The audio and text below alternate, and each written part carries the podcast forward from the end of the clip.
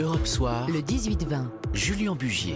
Et ce soir, dans le débat du Club des idées, on s'intéresse donc au burn-out de nos champions, euh, toujours ici en direct de Roland Garros, qui a vu euh, la numéro 2 mondiale de tennis, Naomi Osaka, refuser de parler à la presse, puis quitter le tournoi, expliquant qu'elle souffrait de dépression et d'anxiété. C'est loin d'être la seule, dit-on. Alors comment gérer le stress et la compétition quand on est au top mondial? Quelle est la réalité de ce stress et de ces angoisses qui peuvent être destructrices, dit-on, pour les sportifs et les sportives? Alors euh, comment s'y prépare-t-on? Aussi On en parle ce soir avec nos invités, notamment Stéphane Klech. Bonsoir. Bonsoir. Vous êtes coach professionnel et préparateur pré- pré- précisément euh, de ces, de ces grands sportifs. On en parlera avec vous de cette préparation importante. On en parle aussi avec Élise Ancard. Bonsoir. Vous êtes responsable de l'unité psychologie du sport à- l'INSEP, c'est l'Institut national du sport, de l'expertise et de la performance. Et puis on en parle également avec Marie-Laure Brunet. Bonsoir. Vous êtes euh, biathlète Bonsoir. à la retraite maintenant, double médaillée olympique et aujourd'hui coach et préparatrice. Et vous avez, je crois, été euh, vous-même victime d'un malaise brutal au JO de Sochi en 2014. Comment avez-vous vécu d'abord ce moment? Oui, tout à fait. euh, j'ai- connu le burn-out, euh, bah, c'était sur la fin de ma carrière, mais ça- ça- je ne savais pas encore que ça serait la fin. Euh, en fait, ça faisait plusieurs mois, voire plusieurs années que j'avais des signaux, mais que je ne voulais pas reconnaître et identifier. Oui. Parce que j'étais tellement focalisée sur mon objectif que c'était trop difficile pour moi de m'avouer que j'étais vraiment plus à l'équilibre dans ma vie. Mais qu'est-ce qui, ça Qu'est-ce qui, qu'est-ce qui n'allait pas Euh, bah souvent euh, bon le burn-out euh, c'est c'est comme le surentraînement non c'est un mot fourre-tout euh, mais à à la base c'est vraiment parti d'un on va dire d'un déséquilibre dans ma vie euh, personnelle et du coup professionnelle de sportive Hmm. euh, que j'ai pas forcément identifié que j'ai pu identifier euh, avec euh, du recul Euh, et à ce moment-là en fait euh, j'avais voilà des difficultés à me rendre compte euh, à quel point en fait euh, ben, je m'installais dans une fatigue chronique qui commence peut-être par le mental Oui. et après qui, s'installe sur le plan physique. Donc euh, Alors, ça s'est traduit sur euh, un malaise pendant les, les Jeux de Sochi où mon corps m'a m'a dit stop. Et là, vous vous êtes- vous vous êtes dit, c'est fini, c'est le moment d'arrêter? Oh non, ça a pris euh, un peu plus de temps que ça. Il m'a fallu trois mois pour euh, considérer la question. Déjà, euh, bah, retrouver de la lucidité mentale aussi. Parce que quand on est dans ces états de fatigue chronique et de surmenage, c'est difficile d'être, voilà, d'avoir de la lucidité et prendre du recul. Et au bout de trois mois, euh, voilà, j'ai vraiment senti au fond de mes tripes qu'il était temps pour moi euh, de quitter le sport de haut niveau et, de mourir, à, de m'ouvrir à autre chose. Bien. Alors vous restez avec nous évidemment, on va continuer d'en parler. Le coup de tonnerre est donc venu la, semaine dernière de Naomi Osaka, numéro 2 mondial euh, de tennis, qui a refusé de répondre aux journalistes en, en conférence de presse et puis forcée par la, fédération et les instances euh, dirigeantes du tennis, elle a préféré partir du tournoi plutôt que de continuer. Écoutez la, réaction avant d'en parler euh, du, du patron de la fédération française de- de tennis. Nous restons très attentifs au bien-être de tous les athlètes et nous engageons à continuer d'améliorer tous les aspects de l'expérience des joueuses et des joueurs dans notre tournoi. Bien, alors il a été dit après Stéphane Klech que, la joueuse euh, souffrait de, problèmes de, stress, de fragilité mentale, d'anxiété, d'angoisse. Euh, c'est quelque chose d'inédit. En tout cas, un départ comme ça pour refus de parler à la presse, on n'avait jamais vu ça ici à Roland Garros. C'est une compétence particulière. Euh, tout le monde n'est pas euh, à même de prendre la parole en public. Euh, je pense que ça, c'est valable pour tout à chacun. C'est un exercice qui est très particulier et moi ce que j'observe dans les accompagnements que je peux mettre en place avec les sportifs et aussi les entraîneurs, c'est qu'il y a un vrai sujet sur la communication, notamment auprès des sportifs qui sont souvent sur des rails depuis le plus jeune âge Oui. et qui évoluent dans ce que j'appelle moi des cadres autoritaires, où il n'y a pas vraiment de place pour la parole, où on ne s'autorise pas, c'est souvent aussi personnel de la part du sportif, Oui. ils ne s'autorisent pas à parler, ils font. Donc, Alors moi, un peu naïvement, j'a- j'avais le sentiment que c'était plutôt l'inverse, que maintenant, euh, dès le plus jeune âge, il y avait des, des coachs euh, pour aider à parler, prendre la parole, savoir millimétrer un peu son discours, ne pas faire d'écart de langage, ne pas déraper. J'avais le sentiment que tout ça était plutôt bien cadré. Quand on voit les sportifs prendre la parole, on a plutôt l'impression que c'est plutôt mieux qu'il y a- il y, a- il y a 30 ans. c'est sans doute mieux. Euh, c'est en cours de déploiement. On, on part, je pense que le déclenchement était assez récent, mine de rien. Et, euh, et ce que j'observe, c'est qu'il y a aussi beaucoup de sportifs qui sont euh, qui fonctionnent avec de la bonne volonté locale. Euh, c'est l'environnement proche, c'est les parents, c'est les amis, et c'est pas forcément des professionnels qui les rendent aguerris à ce genre d'exercice. Il y a plus de pression aujo- aujourd'hui, euh, Élise Ancard, vous, vous diriez ça pour les, pour les sportifs et les championnes? Euh, Il y a la, la médiatisation qui est plus importante. Les réseaux sociaux, c'est nouveau. Oui. Et enfin, c'est nouveau, ça commence à durer, mais ça rajoute une donne supplémentaire. Enfin, Björk, Noah, Connors pour parler euh, du tennis, et puis après on va élargir aux autres sports. C'était quand même des, sportifs euh, euh, et des sportives. On pense aux Françaises aussi qui étaient très très exposées, qui avaient déjà une surmédiatisation. C'était des stars déjà à l'époque. Ça, ne fonctionnait pas de la même manière. En fait, la question c'est est-ce qu'ils ont plus de pression aujourd'hui? Oui.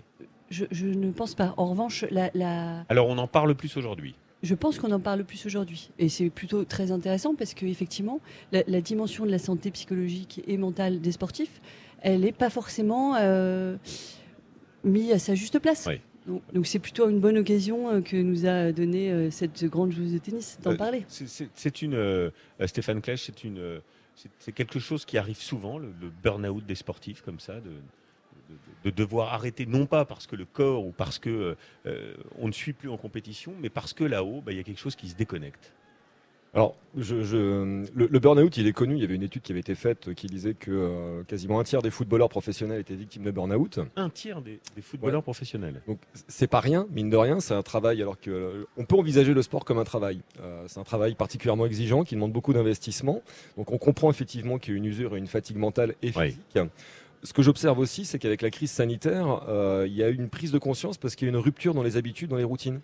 Euh, en ce moment, j'ai un petit peu l'impression d'accompagner euh, des, athlètes, parce que ça se multiplie dans les, dans les, dans les cas que j'accompagne, d'accompagner des athlètes vers la sortie. C'est-à-dire qu'avec cette histoire de confinement, certains ont pris conscience qu'on pouvait ne pas souffrir, parce que la douleur fait partie aussi de, du quotidien des sportifs, et que cet investissement, bah, finalement, il avait un coût.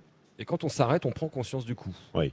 Euh, il y, a un sportif, euh, vous parliez de footballeur, il y, a un cas euh, très emblématique, hein, c'est Paul Gascoigne, l'ex-footballeur qui a aujourd'hui 54 ans, 57 fois international avec l'équipe d'Angleterre, grand grand joueur, hein, mhm. qui l'a conduit en demi-finale du mondial 90, qui, qui souffre d'alcoolisme et de dépression depuis maintenant des, années. Il n'a jamais eu, réussi à se remettre de la fin de carrière.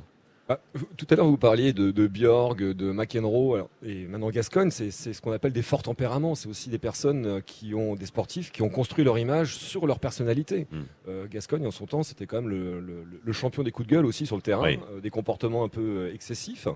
Donc voilà, après, est-ce qu'il a le travers aussi de ce qu'il est foncièrement dans sa vie privée? Est-ce que c'est toujours difficile de faire la part des choses entre l'image sportive et l'image personnelle qu'on a dans le, dans le quotidien. Bien, vous restez avec nous, on verra comment les, les, sportifs aussi se préparent à cette dimension psychologique, avec vous notamment et vos beaux conseils. 19h26, à tout de suite avec nos invités. Europe 1. Radio officielle de Roland Garros. 19h30, la suite du débat du Club des idées. Ce soir, on continue de s'intéresser au burn-out de nos champions, toujours ici en direct de la Porte d'Auteuil pour cette quinzaine de Roland Garros. Alors, il y a un champion qui a admis, un grand, grand champion qui a admis souffrir de, de dépression. C'est le plus grand nageur de l'histoire, c'est l'américain Michael Phelps, qui a reconnu euh, avoir des épisodes dépressifs. Alors pourtant, il a une collection de médailles absolument incroyable, 28 hein. médailles olympiques, 23 euh, or ramassés entre Sydney 2000 et Rio 2016. Euh, et puis après Londres, en 2012, il avait passé des jours enfermé dans une chambre, seul. C'était sa plus grave dépression. Il a d'ailleurs fait un, documentaire sur cette question de la dépression. Ça s'appelle Le poids de l'or. Il l'a produit et ça a été diffusé sur la chaîne américaine HBO. Je vous propose d'en découvrir un, un court extrait. We're just so lost.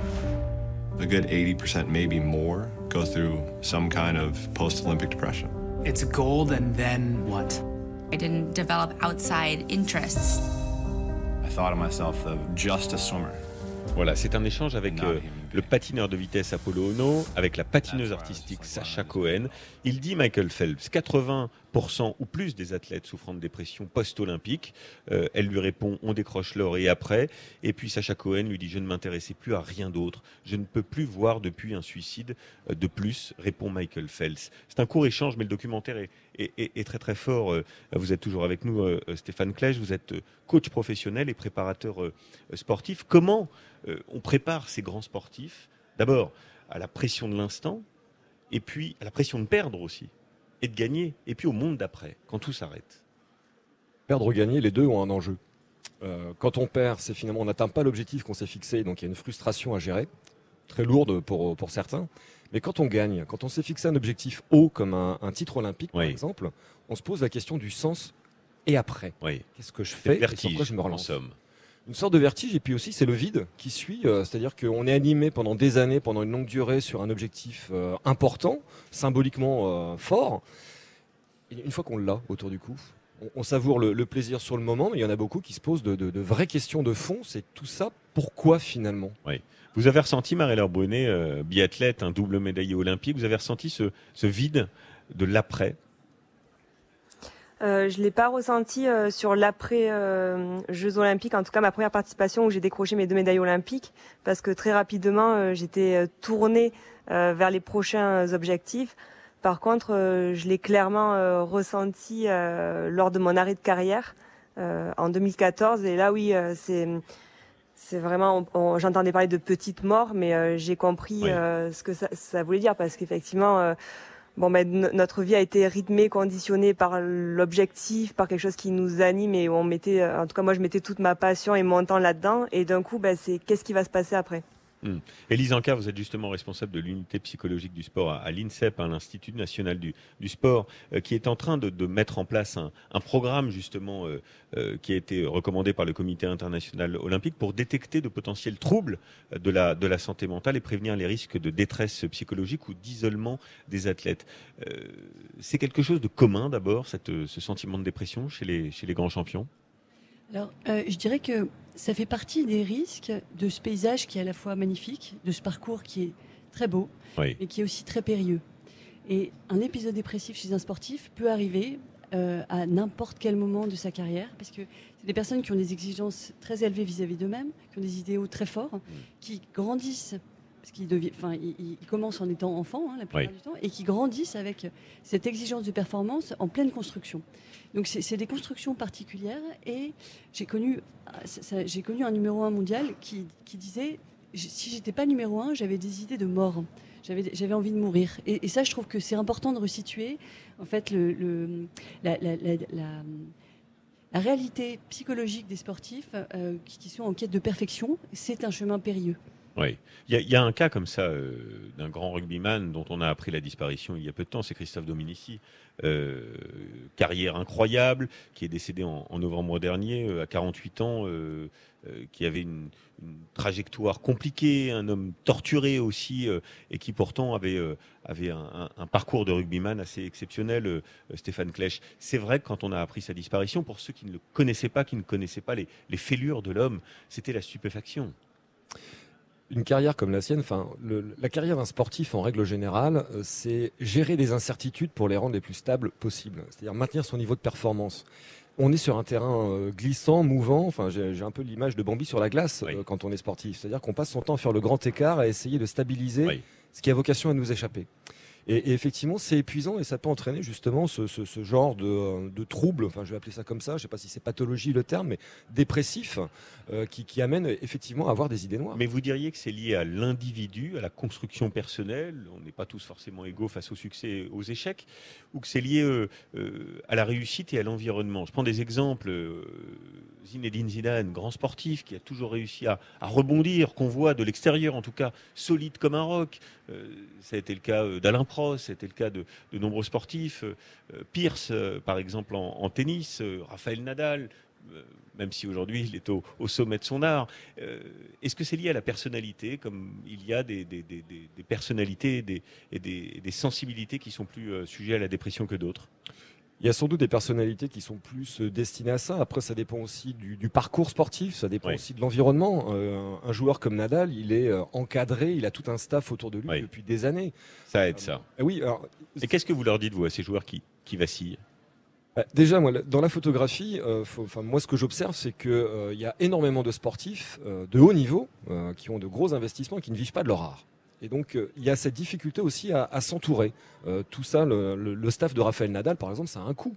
Euh, tout le monde ne peut pas se permettre d'avoir cet environnement-là.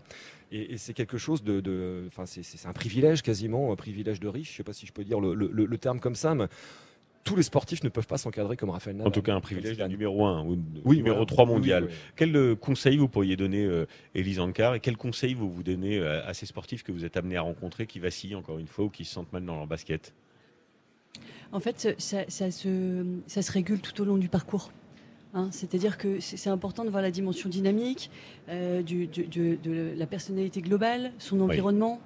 Euh, la, la- la sensibilité aussi, effectivement, elle, elle est importante. hein. quelle, quelle personnalité on a à faire Et c'est vrai que le, le- le bilan psychologique, qui est une spécificité française, qui est mise en place à l'INSEP évidemment, euh, en fait, vient en complémentarité d'un suivi quand même régulier, hein, de, de peut-être une éducation émotionnelle auprès des plus jeunes pour, aussi euh, travailler sur la connaissance de soi. Et c'est vraiment quelque chose qui- qu'il faut prendre en perspective, c'est-à-dire tout au long du parcours, euh, de suivre l'évolution des, sportifs en fait. Oui, bien, merci. On est contraint de s'arrêter. Merci à tous les trois d'avoir participé à cet échange dans le, Club des Idées, toujours ici en direct de Roland Garros. Alors, vous savez ce qu'on va faire On va marquer une courte pause, 19h37, et on va parler euh, des grands champions euh, du jour qui, eux, vont bien ou, ont perdu, parce qu'il y a quand même eu des défaites aujourd'hui, mais en tout cas, les deux grands favoris, Djokovic et Nadal, sont plutôt bien partis pour continuer dans la, compétition ici à Roland Garros. Service Pioline dans quelques secondes avec Cédric Pioline et, et Corinne Boulou. À tout de suite. Roland Garros 2021. L'événement tennis est sur Europe 1.